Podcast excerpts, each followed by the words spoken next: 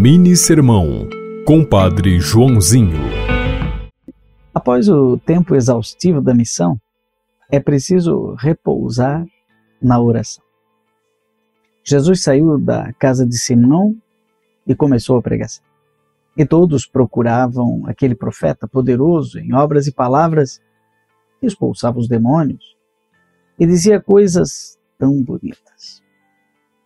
Mas de madrugada, quando ainda estava escuro e não havia mais ninguém para atender, Jesus se levantou e foi rezar no lugar deserto.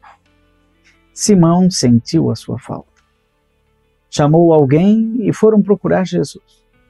E quando o encontraram, disseram que todos estavam procurando o Mestre de Nazaré.